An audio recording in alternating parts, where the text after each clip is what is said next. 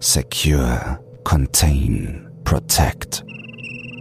Die SCP Foundation wurde gegründet, um die Menschheit vor unaussprechlichen Wesen zu schützen, von deren Existenz sie nichts wissen will. Und diese Wesen haben Akten, jede Menge Akten. SCP zum Einschlafen, ein Horror-Podcast, präsentiert von Dr. Zagota. Heute SCP-106 Der alte Mann. Objektnummer SCP-106 Klassifizierung Kete Sicherheitsmaßnahmen. Revision 11.6 Jedwede physische Interaktion mit SCP-106 ist zu jeder Zeit verboten.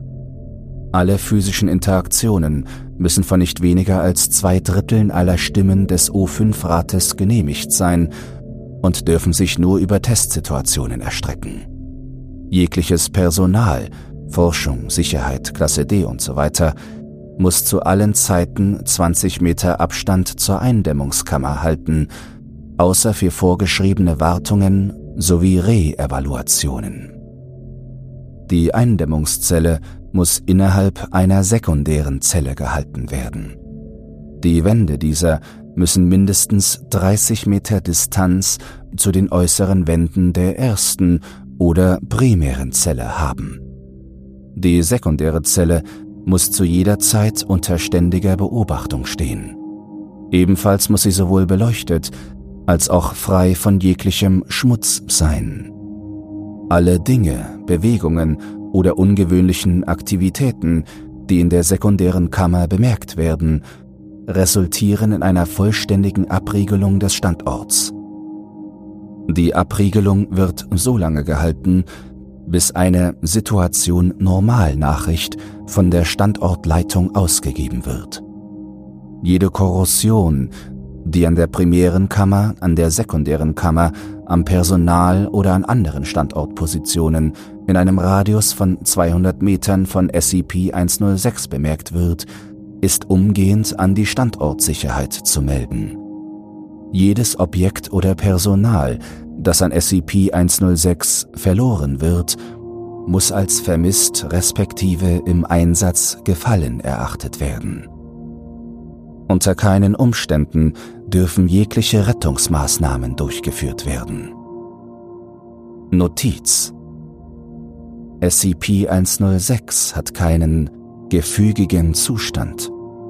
Jegliche Reduzierung von Aktivität oder erhöhter Gefügigkeit von SCP-106 ist als Beruhigungstaktik zu erachten, um sofort danach eine aggressive Handlung auszuführen und ist als solche zu behandeln. Anmerkung Sicherheitsmaßnahmen aufgrund von hoher Ausbruchsrate eingestellt. Revision 11.7 keine physische Interaktion mit SCP-106 ist zu jeglicher Zeit erlaubt. Alle physischen Interaktionen müssen von nicht weniger als zwei Dritteln aller Stimmen des O5-Rates genehmigt sein und dürfen sich nur über Testsituationen erstrecken. Jegliches Personal, Forschung, Sicherheit, Klasse D und so weiter muss zu allen Zeiten 30 Meter Abstand zur Eindämmungskammer halten außer auf direkten Befehl der Standortleitung hin. SCP-106 muss in einem verschlossenen Stahlcontainer gehalten werden, der mit 16 Schichten Stahl mit Bleieinlage ausgekleidet ist, von denen jede mindestens 18 cm offene Fläche abseits von minimalen Unterstützungsstreben von der nächsten getrennt sein muss.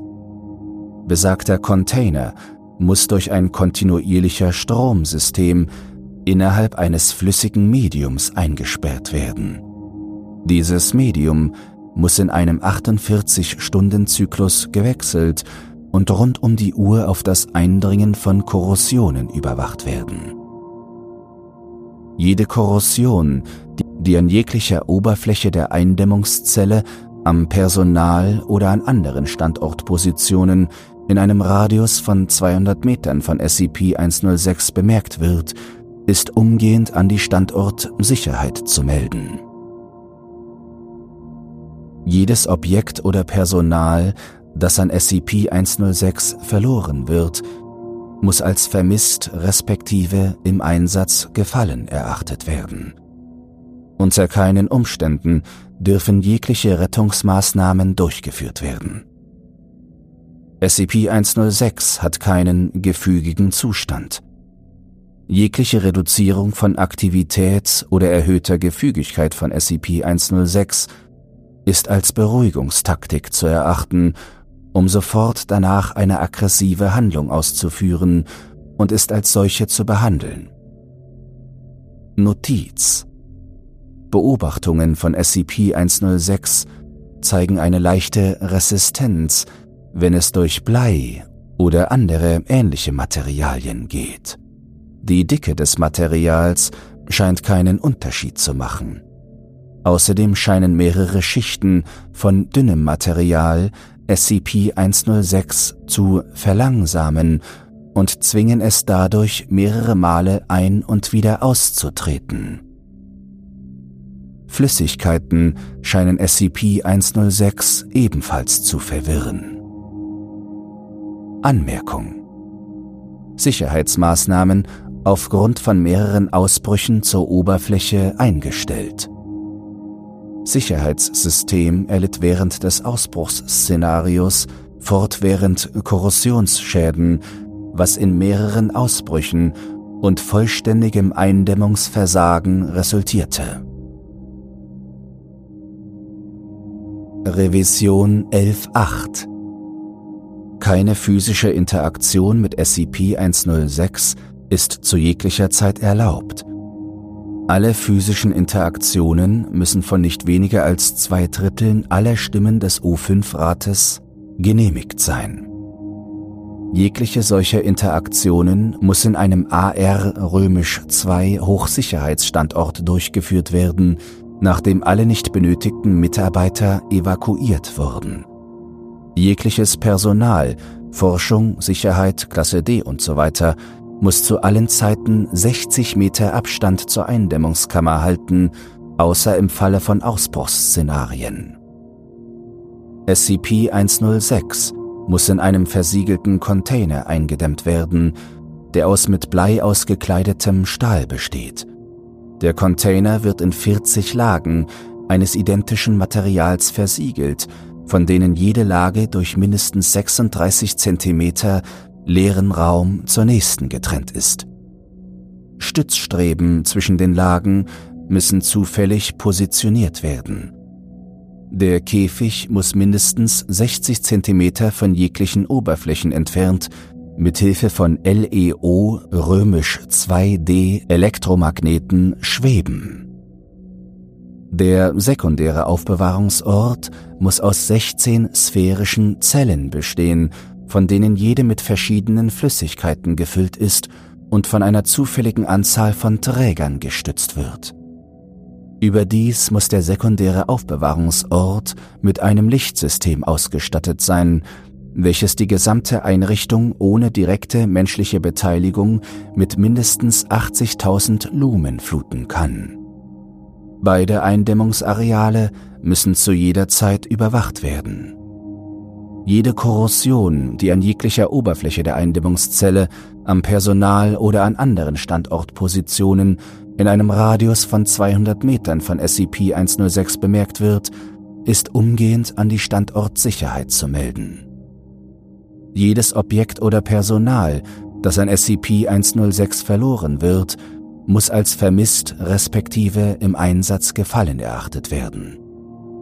Unter keinen Umständen dürfen jegliche Rettungsmaßnahmen durchgeführt werden.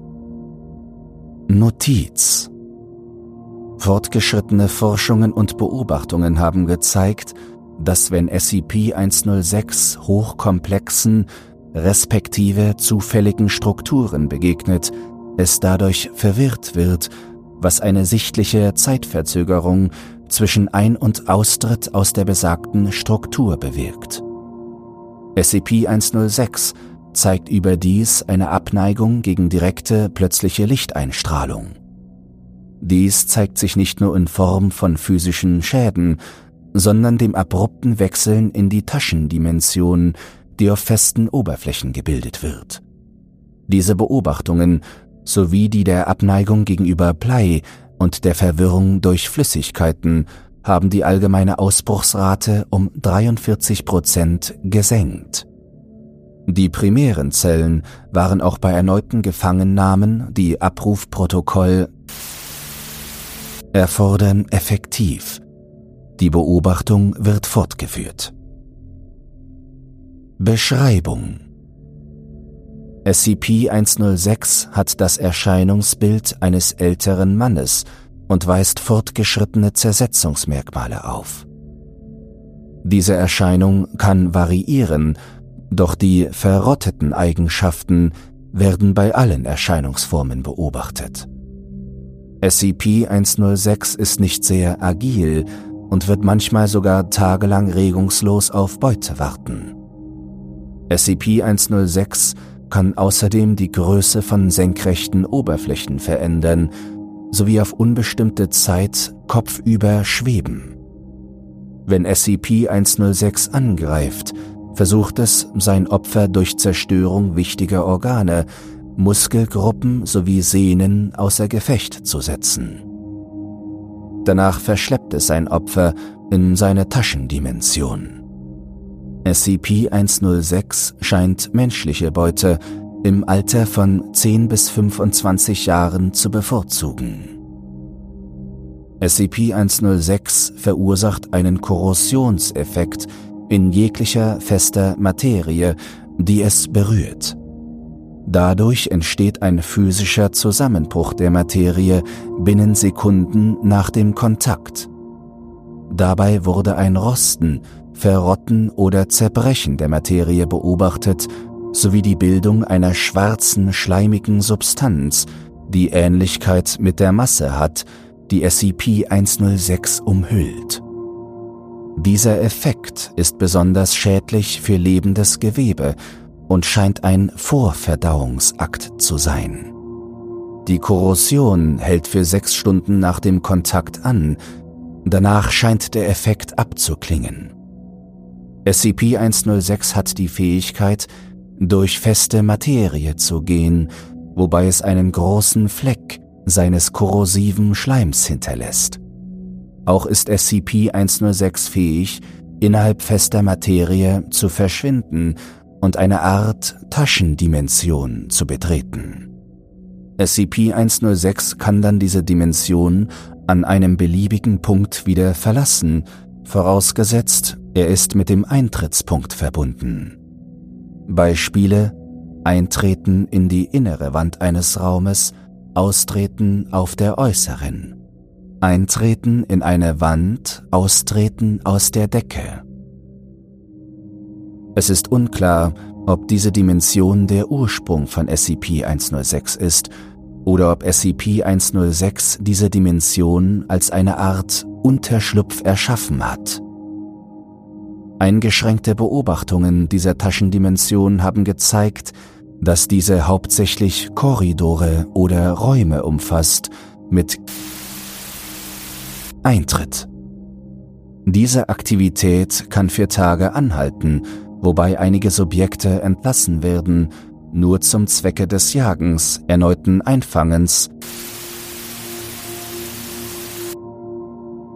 Anhang SCP-Überprüfungsnotizen Aufgrund der nur sehr schwer eindämmbaren Natur von SCP-106 müssen die Sicherheitsmaßnahmen alle drei Monate oder direkt nach einem Ausbruchsszenario überprüft werden. Physische Einschränkungen sind nicht möglich und direkter physischer Schaden scheint keinen Effekt auf SCP-106 zu haben. Aktuelle Sicherheitsmaßnahmen nach Stand vom drehen sich um normale Beobachtungen sowie umgehende Reaktionen. Vorhergehende, proaktivere Sicherheitsmaßnahmen wurden zurückgenommen wegen den Ereignissen der Ausbrüche sowie Notizen zum Verhalten. SCP-106 scheint lange Zeiträume des Ruhezustands zu haben, in denen es bis zu drei Monate komplett regungslos bleibt. Die Ursache hierfür ist unbekannt, jedoch stellte es sich heraus, dass dies scheinbar als eine Beruhigungstaktik verwendet wird. SCP-106 wird aus diesem Zustand in einen sehr aufgeregten Zustand übergehen und dabei Personal angreifen sowie gefangen nehmen, sowie seiner Eindämmungszelle und dem Standort insgesamt großen Schaden zufügen. Abrufprotokoll SCP-106 wird während eines verhaltensbasierten Jagdereignisses mehrere Opfer angreifen und einsammeln, wobei es viele in der Taschendimension für längere Zeiträume am Leben lässt. SCP-106 hat keine feststellbare Grenze und scheint während eines Jagdereignisses eine zufällige Anzahl an Opfern einzusammeln. Die innere Dimension, in die SCP-106 eintritt, scheint nur SCP-106 zugänglich zu sein. Aufnahme- sowie Übertragungsgeräte erwiesen sich im Inneren dieser Dimension als immer noch einsatzfähig, jedoch sind Aufnahmen und Übertragungen stark beeinträchtigt. Es scheint, dass SCP-106 mit gefangenen Opfern spielt, sowie vollständige Kontrolle über Zeit, Raum und Wahrnehmung in der Dimension hat. SCP-106 scheint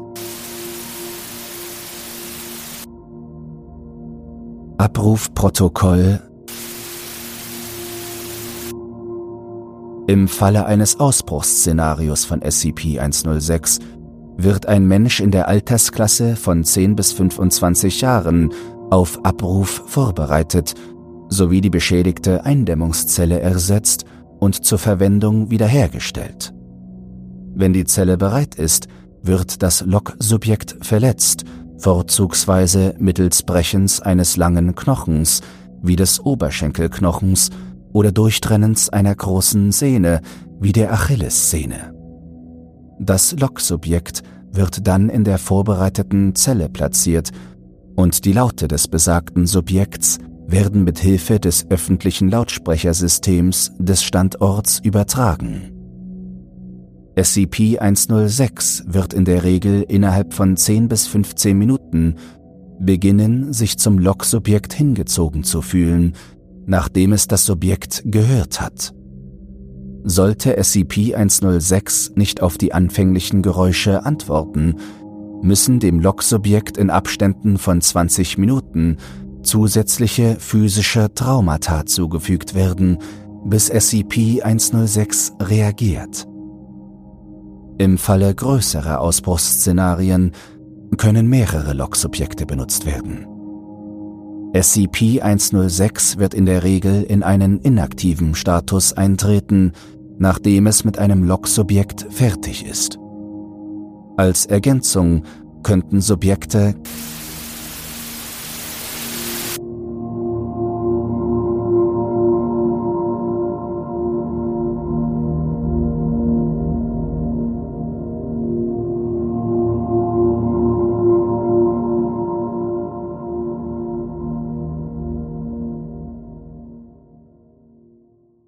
Wenn dich dieses Hörbuch gegruselt, emotional durchgerüttelt oder auf andere Art unterhalten hat, dann teile es oder lass eine Podcast-Bewertung da. Du hast Lob, Kritik oder einen SCP-Wunsch, dann schreib doch einfach einen Kommentar unter den Spotify-Show Notes oder kontaktiere mich auf Instagram unter @drzagota_creepypasta. Dort findest du auch Begleitmaterial zu meinem anderen Horror-Podcast Creepypasta zum Einschlafen.